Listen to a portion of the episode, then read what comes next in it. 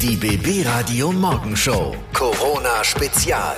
BB Land fragt. Der Wirtschaftsminister antwortet. Wir begrüßen Jörg Steinbach. Einen schönen guten Morgen, Herr Steinbach. Schönen guten Morgen nochmal. Ich würde so gerne jetzt mit Ihnen so ein kleines Pläuschchen ganz locker hier machen, aber wir haben ganz viele drängende Fragen, die momentan wichtiger sind, die die Menschen in BB-Land beschäftigen. Und äh, hier kommt gleich die erste Frage. Die kommt von Alex aus Oranienburg an Sie. Hallo, können wir uns die Krise überhaupt leisten? Sind danach die Kommunen und das Land nicht wieder pleite?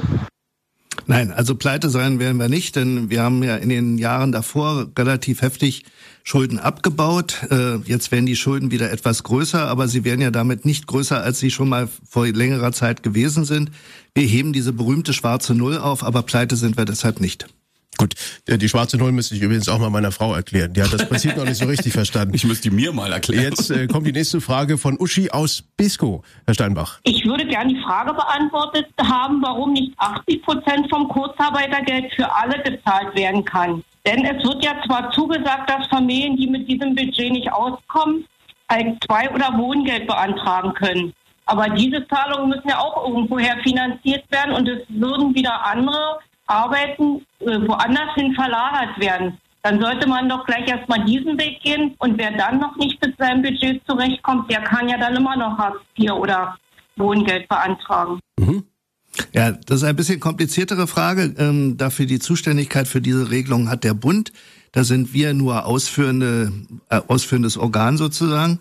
Äh, Sie haben recht, äh, es ist ein zweiter Verwaltungsaufwand, der hinterherkommt. Ich würde eher auch nochmal an die Arbeitgeber appellieren, die ja eine relativ heftige Entlastung dadurch haben, was die Kosten betrifft und weil auch die ganzen Sozialabgaben übernommen werden, selber das äh, Kurzarbeitergeld etwas aufzustocken.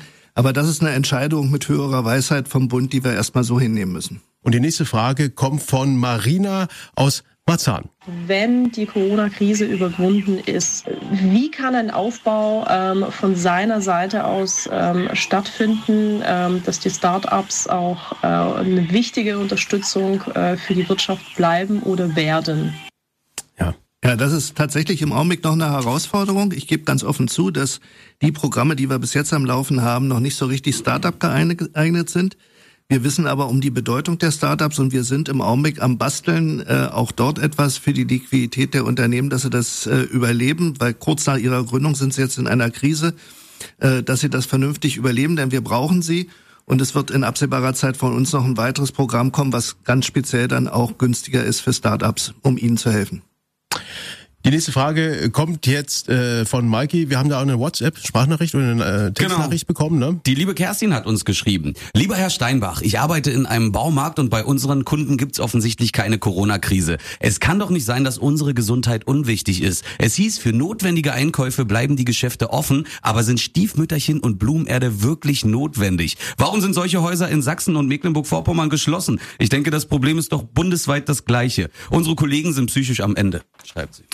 Ja, es ist eine ganz schwierige Entscheidung, äh, wem man aufmacht und wem man zumacht. Und äh, wir haben das in großen Teilen auch mit dem Einzelhandel selber abgesprochen, ähm, haben uns dann dafür entschieden, die Baumärkte erstmal offen zu lassen und genauso auch die Tierbedarfsmärkte. Ich kann hier eigentlich nur an die Brandenburgerinnen und Brandenburger äh, nochmal appellieren. Ich habe neulich mal an einer anderen Stelle gesagt, wenn man das Haus verlässt für den Einkauf, sollte man die gute Erziehung nicht zu Hause lassen. Und man sollte mit Rücksicht auf die Kassiererinnen und auch auf diejenigen zugehen, die die Regale gerade wieder am Auffüllen sind. Also erstmal herzlichen Dank für alle, die den Job machen in dieser Situation und alle Brandenburgerinnen und Brandenburger bitte nehmt Rücksicht und lasst nicht die Rücksicht zu Hause, wenn ihr hingeht. Ja. Und die nächste Frage, Herr Steinbach, die kommt jetzt aus der Niederlausitz. Ja, mein Name ist Carsten Juruschka, ich komme aus Bad Limwerder. Meine Frage wäre, wäre es denn jetzt nicht wirklich mal Zeit, sich ernsthaft Gedanken zu machen, das bedingungslose solidarische Grundeinkommen einzuführen, weil nicht nur Firmen Unterstützung brauchen, sondern selbstverständlich auch Arbeitnehmer und damit eigentlich der ganzen Gesellschaft ein Gefallen getan werden würde.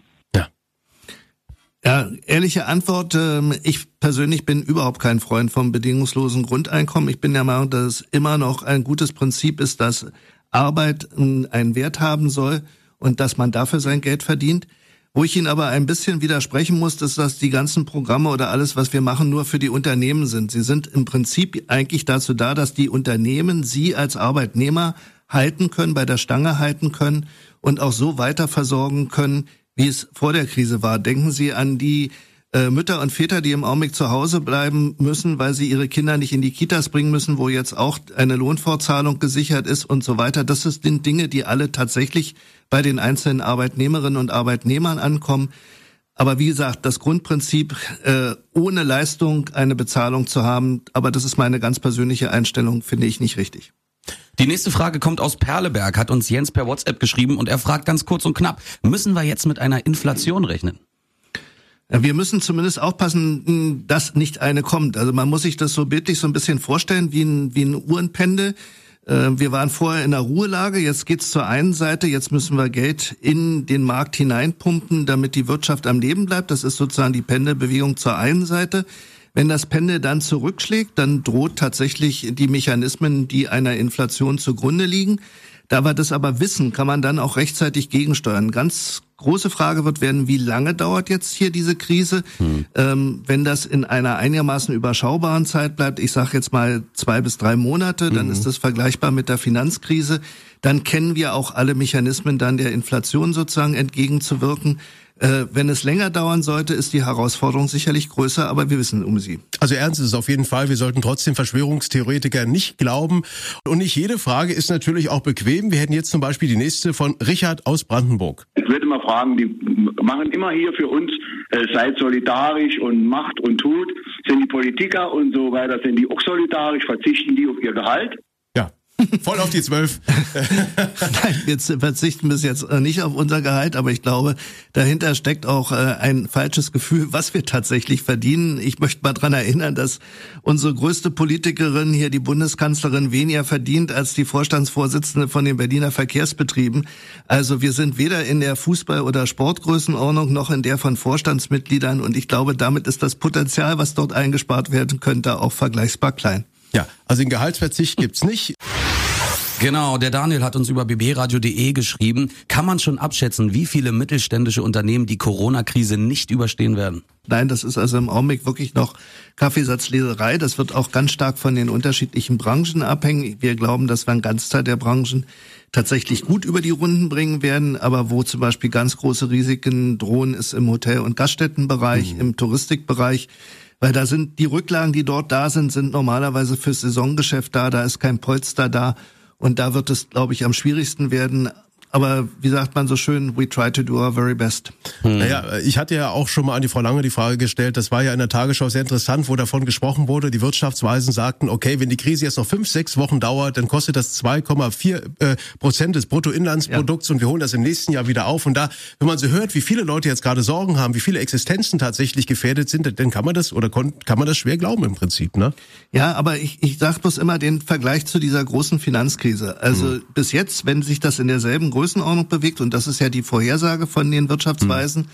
dann ist auch zu erwarten, dass wir tatsächlich den Rückschwung sozusagen auch wieder so hinkriegen. Ähm, die Herausforderung wird größer, wenn es länger dauert und der mhm. Einschnitt größer wird. Und insofern auch nochmal der Appell, bleibt bitte wirklich alle zu Hause, helft uns mit, dass die Krise möglichst kurz anhält. Und damit wir möglichst schnell wieder hochkommen. Jetzt haben wir noch eine Frage äh, von Marquez genau. WhatsApp. Von Renate aus Neuruppin und bei ihr brennt's wirklich. Wir haben für unsere Reisebüros vor über einer Woche Soforthilfen beantragt. Wann kommt das Geld? Also, wenn Sie eine Eingangsbestätigung haben, haben Sie schon erstmal die Garantie, dass das Geld kommen wird. Ähm, dass bei 50.000 Anträgen das nicht in fünf Minuten kommt, dafür muss ich einfach etwas um Verständnis bitten. Äh, wir haben jetzt etwas über 25 Millionen ausgezahlt. Da können Sie sich ausrechnen, wie viele Vorgänge das dahinter sind.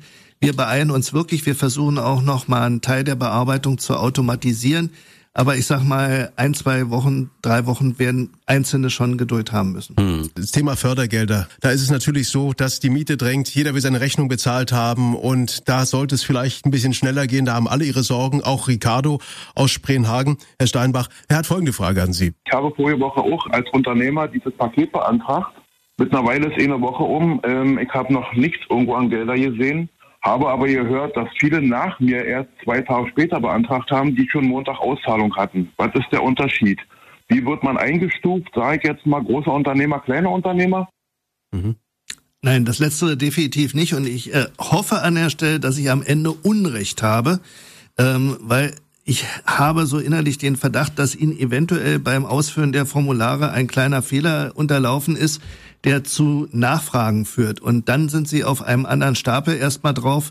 Ähm, wir möchten ja nicht gleich kategorisch ablehnen, sondern dann wird nochmal nachgefragt, aber da dauert es dann ein bisschen länger. Und das verbinde ich auch nochmal mit dem Appell, dass wenn Sie auch jetzt sich noch entscheiden, äh, diesen Zuschuss zu beantragen, nehmen Sie sich bitte lieber fünf Minuten länger Zeit. Das Kriterium ist nicht Größe, kleine Schönheit des Namens oder sonst irgendetwas. Es ist Windhundverfahren.